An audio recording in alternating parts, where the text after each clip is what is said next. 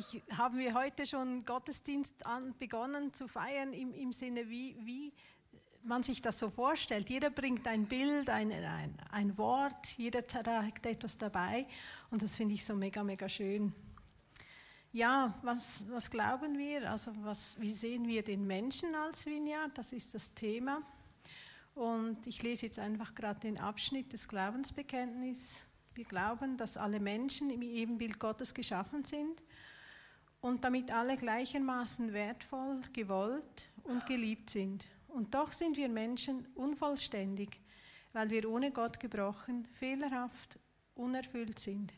Wir glauben, dass Gott uns als Menschen durch den Heiligen Geist erneuert, wenn wir Jesus Christus als unseren Chef und Helfer annehmen und in der Gemeinschaft mit ihm leben.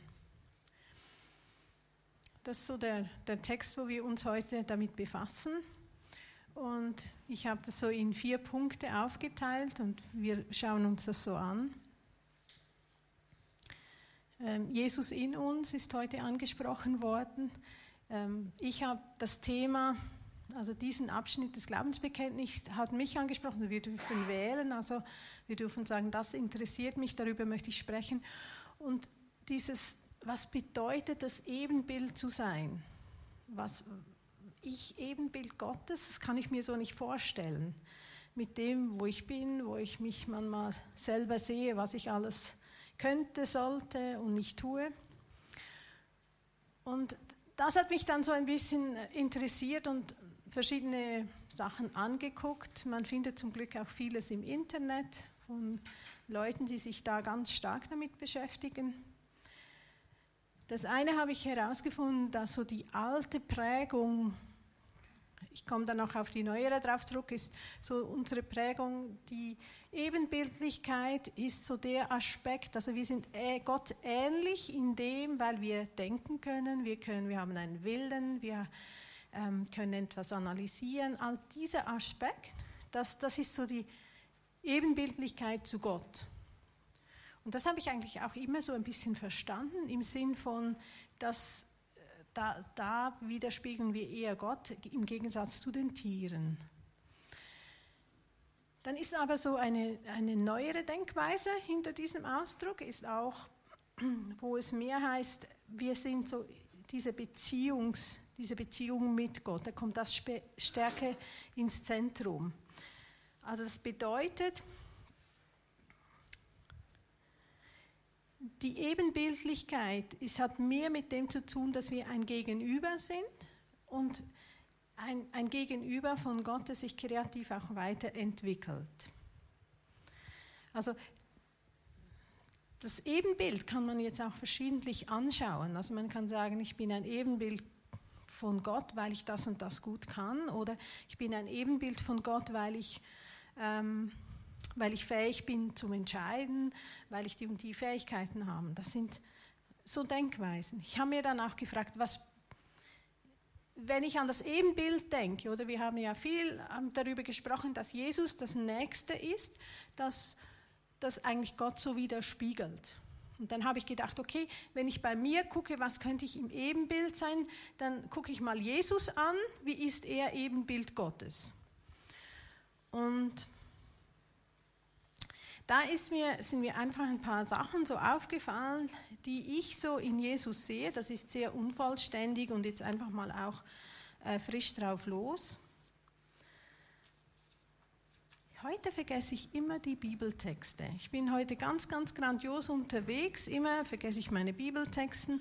Eigentlich wäre noch der Bibeltext, der da für das Ebenbild noch dazu gehört, wäre das 1. Äh, Mose 1, 26. Gott sprach, lasst uns Menschen machen, unser Ebenbild. Uns gleich sollen sie sein. Sie sollen herrschen über die Fische im Meer und die Vögel am Himmel und über das Vieh und die ganze Erde und über alle Kriechtiere auf dem Boden. Gott schuf den Menschen nach seinem Bilde. Als Gottes Ebenbild schuf er ihn. Männlich und weiblich schuf er sie. Also das ist der Grundtext, wieso wir überhaupt diese Ebenbildlichkeit ansprechen und wieso wir das auch im Glaubensbekenntnis drin haben. Ja, jetzt nochmal zurück zu Jesus, der ja so das Ebenbild von Gott ist. Und ich habe einfach so ganz spontan drauf los, wenn ich mir Jesus vorstelle, seine, was ihn ausmacht, was für mich so heraussticht, habe ich mir so die Punkte mal herausgeholt. Und das eine ist, so die Ruhe fällt mir auf. Jesus ist nie gestresst, er ist nie hektisch, er nie in Zeitdruck. Er ist menschennah, er hat kein Klassendenken, er, hat, er grenzt niemanden aus. Er ist bereit zu vergeben, er hat viel, viel vergeben und dann am sicher am Schluss ganz so die Krönung, was mich fast umhaut, wenn er sagt, bitte vergib ihnen, sie wissen nicht, was sie tun, als sie ihn ans Kreuz nageln. Er ist Vorbild, aber er liebt das auch. Also bevor er sagt, was wir tun sollen, hat er es getan. Er ist liebvoll und einfühlsam.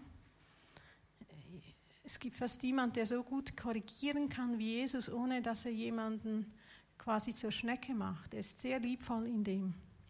Er ist demütig im Sinne von, er stellt sich auf keinen Sockel, er ist so, wie er ist. Er muss nichts darstellen, muss nichts spielen. Jesus ist, wie er ist. Er ist entschlossen und er ist auch mutig. Und wenn ich so mir Jesus vorstelle, dann habe ich mir immer so vorgestellt, okay, was, wie widerspiegle ich jetzt diesen Jesus? Ist das die Gottes Ebenbildlichkeit? Ich bin auch auf einen Autor gestoßen, der mich da noch ein bisschen nachdenklich gemacht hat. Das ist Professor Gerd Nagel. Er hat ein Buch geschrieben zu Gott schuf den Menschen ihm zum Bilde. Und darum in diesem Buch hat er das ausführlich auseinandergenommen. Ich muss ganz ehrlich sagen, ich habe nicht, nicht mal das ganze Buch gelesen, ich habe mich mehr über seine Texte orientiert. Aber was ihm dann so aufgefallen ist, zum. Dieses zum hat er dann stark gewertet im Sinn von, Gott hat in uns schon eine Ebenbildlichkeit hineingelegt. Ähm, ein Teil von ihm, von Geburt her bist du Ebenbild von Gott. Sind wir Ebenbild. Und diese Ebenbildlichkeit ist aber nicht etwas, das einfach da ist, sondern das ist auch etwas, das wir entdecken können, was wir auch hineinwachsen können und das, was Gott in dich hineingelegt hat, dass das auch noch mehr Raum bekommen darf. Also er sagt, es ist nicht einfach etwas, das ich dann habe und das ist so, sondern ich wachse da hinein und ich kann das auch kultivieren. Also ich kann das auch noch mehr entdecken und so immer mehr zu diesen Ebenbildlichkeit von Gott hineinwachsen. Das hat mich eigentlich noch sehr angesprochen, weil so der Gedanke, dass Gott etwas in mich hineingelegt habe und ich da hineinwachsen kann, das finde ich noch einen speziellen Gedanken. Und so kann ich mir die Ebenbildlichkeit auch vorstellen, weil ich glaube, dass wir alle ganz verschiedene äh, Aspekte von diesem Gott repräsentieren. Aber ich glaube auch, dass es auch Menschen gibt, die diese Ebenbildlichkeit nicht ausleben. Zwar Gott sie hineingelegt hat, aber eigentlich nicht kultivieren, nicht nicht entdecken, vielleicht auch zugeschüttet sind von, von schwierigen Sachen. Und das Bild, das du oder diese Frau, die du im Zug gesehen hast, die hat ja da die Ebenbildlichkeit, hast du plötzlich entdeckt in dieser Feinheit, in diesem, was sie dieser, mit, wenn ich es richtig verstanden habe, mit dieser Ratte gesprochen hat, oder? Und ich erlebe das sehr, sehr viel mit, mit Menschen, die sehr herausgefordert sind, zum Teil auch mit kognitiven Einschränkungen oder verschiedenen Situationen, da sehe ich Gott. Ich sehe Gott in diesen Menschen, in, in was er hineingelegt hat. Und manchmal ist es schwierig zum Sehen, weil es so zerschüttet ist von ganz schwierigen Lebensumständen. Und manchmal sehe ich es einfach. Und manchmal ist es auch ganz spannend, da ein bisschen hinzugucken und zu suchen. Was, was zeigt mir der Mensch von Gott? Wie erkenne ich Gott in diesem Menschen?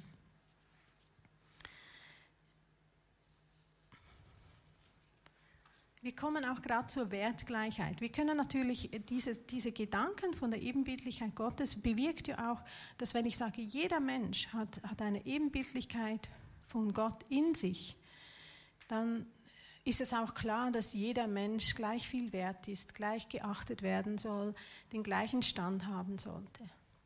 In, für uns ist es jetzt irgendwie klar, das ist auch in unserer Bundesverfassung so hinterlegt, es ist in der UNO-Generalversammlung ist das festgelegt worden. Aber das ist nicht, nicht so lange her, dass das überhaupt nicht klar war. Und ich merke auch, wir, für die es eigentlich sehr klar sein sollte, wir haben da noch einen langen, langen Weg, bis wir wirklich in aller Konsequenz diese Wertgleichheit auch leben. Und ich denke, ich persönlich bin da immer wieder herausgefordert. Es gibt Situationen, da, da werte ich, da, da kategorisiere ich. Und, und zum Glück werde ich immer wieder überrascht und auch immer wieder ähm, vor den Kopf gestoßen. Also ein Beispiel ist, ich muss viel so an irgendwelchen Hotlines anrufen.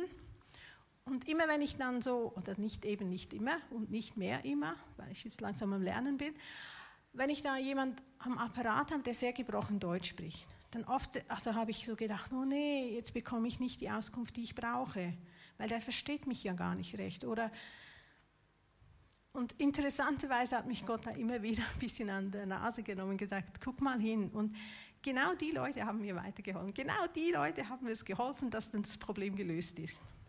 Und dann habe ich auch schon ganz viele Leute, die super Deutsch können und die waren super un, also haben mir nicht geholfen oder haben sie gesagt, es geht mich nichts an. Und immer wieder ertappe ich mich dabei, wie ich einfach so in meinem Kopf so kategorisiere und werte und auf allen Ebenen. Und ich finde das so schade und so unnötig. Und ich glaube aber auch, dass wir untereinander das immer wieder machen. Und ich denke, es wäre so mega, mega schön, wenn wir da weg, immer mehr wegkommen. Am liebsten wäre es natürlich für uns alle, ich meine, euch geht sicher wie mir. Ich möchte da so einen Knopf drücken können, so tack, und das tack ist draußen, aber leider geht das nicht. Aber das ist ein Weg, wir lernen miteinander, indem wir uns auch besser kennenlernen. Das ist ein Prozess. Ja, in der Bibel ist es eigentlich schon sehr früh so geschrieben. Ich meine, stellt euch vor, die Bibel, wie lange gibt es die schon? Und eigentlich wäre diese Wertgleichheit dann schon festgehalten. Dass er in Galate 3, 28 sagt, hier ist kein Jude noch Grieche, hier ist kein Knecht noch Freier, hier ist kein Mann noch Weib, denn ihr seid alle zu einer in Christo Jesu. Krass, oder? Das steht schon tausende von Jahren und wir haben so lange, bis wir da irgendwo hinkommen damit. Und Jesus hat es ja ganz, ganz klar auf den Punkt gebracht, in dem Satz, liebe deinen Nächsten wie dich selbst. Wenn du den Nächsten liebst wie dich selbst, dann kannst du ihn nicht geringer werden, sonst werdest du dich geringer. Wobei, wobei jetzt kommen wir nämlich gerade dann noch auf ein Problem, das, das wir auch noch angucken müssen. Aber zuerst noch eine These, weil ich denke, die Wertgleichheit und das Annehmen von Menschen ist sehr, sehr zentral. Und ich, meine These ist, eine Reife, also die Reife einer Gemeinschaft kann daran gemessen werden, wie frei, wie mutig, wie selbstvergessend sich die Menschen untereinander bewegen und wie bunt sich ihre Mitglieder zeigen. Also wir sind eine reife Gemeinde, wenn, wenn du so sein kannst, wie du bist, und wenn, wenn wir alle das, was wir können, was wir vielleicht auch nicht können und einfach mal probieren wollen, aber wenn wir das einfach hineingeben und nicht Angst haben müssen, was denkt der eine, was denkt der andere. Ich denke, da sind wir aber auch schon ganz gut unterwegs. Also ich muss ganz ehrlich sagen, ich habe schon viele Menschen ermutigen können und sagen, hey, probier doch das mal aus, weil in dieser Gemeinde wirst du nicht verrissen. Also wenn ich hier mich zum Affen mache äh, oder mal etwas ganz Komisches sage oder mir ich mal irgendetwas verpatze, da kommen die Leute nachher nicht und sagen, ja, aber Nico, das war dann nicht gut. Und, und ich erlebe auch nicht in dieser Gemeinde so ein kritischer Geist, der so immer guckt, was kann der andere, was kann er nicht. Aber ich glaube, dass wir trotzdem noch ganz, ganz tüchtig darin wachsen dürfen. Dass nämlich jeder, jeder sich so wohl fühlt, dass er einfach sein kann, wie er will und geben kann, was er kann. Weil, und jetzt kommen wir schon zum nächsten Punkt, wir sind so unvollständig.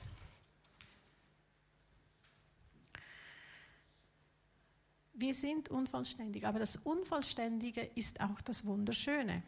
Guckt euch die Natur an. Da ist, da wird es, da ist es und da vergeht es. Und diesem ganzen Prozess ist nichts vollkommen, ist nichts perfekt, ist nichts 100% symmetrisch. Der Herbst mit seinen wunderschönen Farben, die würde nicht sein, wenn, nicht das Vergehen ist, wenn die, die Blätter sich nicht da abfallen würden. Und, und diesem Prozess sind die Blätter nicht nur schön, sie sind auch manchmal nicht schön. Aber das ist, wenn wir das angucken, in uns löst das etwas aus. Es, wir können nicht, das nicht schön finden. Und ich habe auch ähm, das Glück, dass ich mit ein paar Freunden so Freundschaften pflege und schon länger und die, die meisten sind verheiratet. Und ich habe so tolle Beziehungen erlebt, schöne Beziehungen. Und ich habe mir dann überlegt, wieso sind die so schön, die Beziehungen? Und das ist nicht, weil der eine super perfekt ist oder beide super perfekt sind oder die alles richtig machen, sich nie auf den Keks gehen, sondern die, die sind im Unperfekten.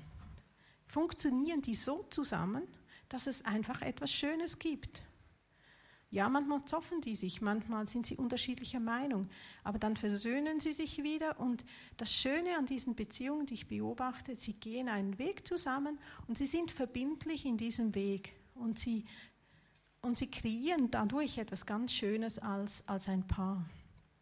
Und das wünsche ich mir so, dass wir als Gemeinde so etwas Schönes kreieren mit all unserer Unperfektheit. Ich habe ich hab so ein ich hatte so ein Bild bei der Vorbereitung, nicht unbedingt wegen Greenpeace, aber ich habe mir so vorgestellt, wir sitzen in einem Boot als Gemeinde. Wenn wir als Gemeinde unterwegs sein wollen, dann sind wir ein Boot und wir alle sitzen da drin. Und wir, wir sind alle unterschiedlich unterwegs. Der eine rudert viel, der andere weniger, der andere ist mal super inspiriert, der andere gar nicht. Ähm, aber dieses Boot bewegt sich.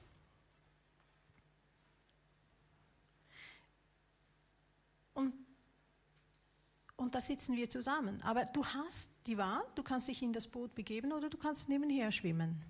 Also wenn du sagst, ja, ich könnte zwar super Klavier spielen, aber ach, vielleicht doch nicht so gut, dass es hier genügt und hm, nee, nee, das traue ich mich da nicht, dann ist es irgendwie mega schade, weil du wärst vielleicht die Ergänzung für ein Team. Wenn wir uns dann konstant immer so nicht hineingeben oder auch nur so sagen, ja, da vielleicht, vielleicht auch nicht, dann schwimmen wir eigentlich neben diesem Boot her. Oder wenn du einen Konflikt hast mit, einer, mit jemandem hier drin, wenn du dir mal so richtig zünftig auf die Zehen trittst, oder? Mein, also meine Strategie ist dann meistens, ich gehe dem mal ganz weit aus dem Weg. Hm. Das Problem ist nur, wir sind keine große Gemeinde. Irgendwann musst du dich dem stellen, wenn du verbindlich mitarbeiten möchtest. Aber wenn wir uns diesen Sachen stellen, wenn wir miteinander darüber sprechen und sagen, hey, du bist mir echt auf den Zehen getreten, dann lerne, lerne ich diese Person wieder mehr kennen die Versöhnung bringt uns näher und wenn wir das mit Gott machen, können wir uns wieder umarmen und wir haben etwas gewonnen.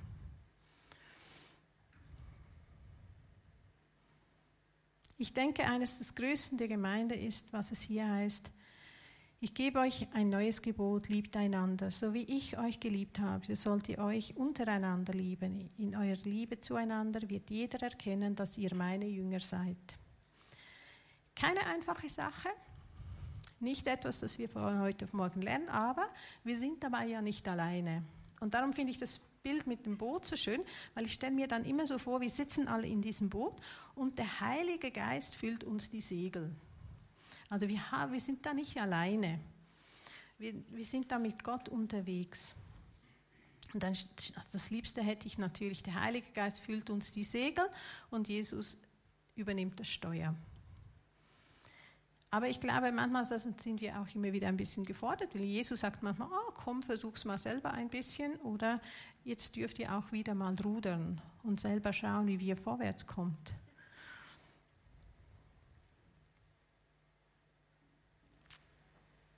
Ich denke, wenn ich so uns als, als das Menschenbild für unsere Gemeinde wünsche ich mir das, was ich von Jesus gesehen habe, das total unvoreingenommene dass jeder Mensch hat Platz und es ist nicht kategorisiert, es wird nicht gewertet, es wird nicht der ist besser, der ist schlechter oder so. Und es spielt keine Rolle, woher du kommst, wie alt du bist, wie gescheit du bist, ob du alles hinkriegst oder nicht, sondern ich wünsche mir, dass wir eine Gemeinde sind, da einfach jeder, da darf er sein, wie er ist und da ist er willkommen.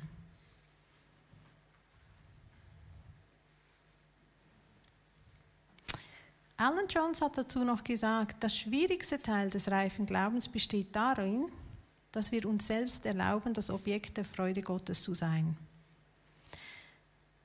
Ich glaube, das, was ich jetzt euch heute so gesagt habe, das ist uns allen bewusst. Also wir, die Wertgleichheit ist uns bewusst, uns bewusst auch, dass wir Gottes Ebenbildlichkeit immer wie mehr auch leben möchten.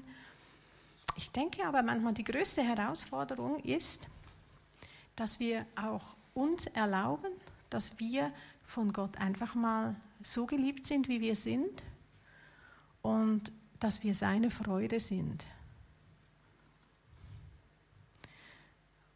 Und, und ich glaube einfach, egal,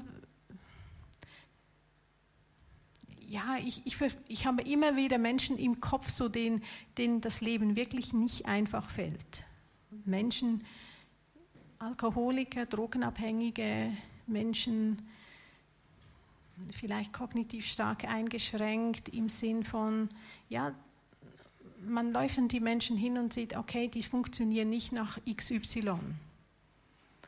Und bei denen Menschen denke ich immer so, das ist ein Geschenk, weil an ihnen, mit ihnen dürfen wir Gott sehen. Durch sie können wir etwas Neues lernen. Und ich glaube auch unsere, unsere Unvollständigkeit, das, was wir nicht hinbekommen, ist manchmal ein großer Segen, weil mit dem können wir wachsen. So funktioniert manchmal die Gemeinde wie ein Treibhaus. Weil wenn jemand zu dir kommt und, und dir nahe kommt und sagt dir etwas, das dir gar nicht gefällt, dann setzt du dich mit dem auseinander, du wächst daran. An jedem Konflikt wächst du. Und das ist so eigentlich ein Geschenk. Und darum möchte ich uns alle einladen, in dieser Gemeinde das zu leben, dass wir offen, ehrlich sind, sind wie wir sind und zulassen, dass die anderen so sind, wie sie sind. Und dass wir uns dem ehrlich und, und voller, kann man sagen, Annahme oder Offenheit so stellen könnten. Das wäre doch genial. Das, ähm, das Glaubensbekenntnis habe ich dann auch noch ein bisschen umgeschrieben, aber nur ein bisschen. Und wir glauben, dass alle Menschen hin zum Ebenbild Gottes geschaffen sind und alle gleichermaßen wertvoll, gewollt und geliebt sind. Auch wenn wir und gerade weil wir unvollständig, gebrochen, fehlerhaft und unerfüllt sind. Jesus Christus ist unser Wiederhersteller, Captain und Beistand. In ihm und durch ihn wird aus unvollständigen Menschen eine Gemeinschaft, welche ihn in vielen Facetten widerspiegelt.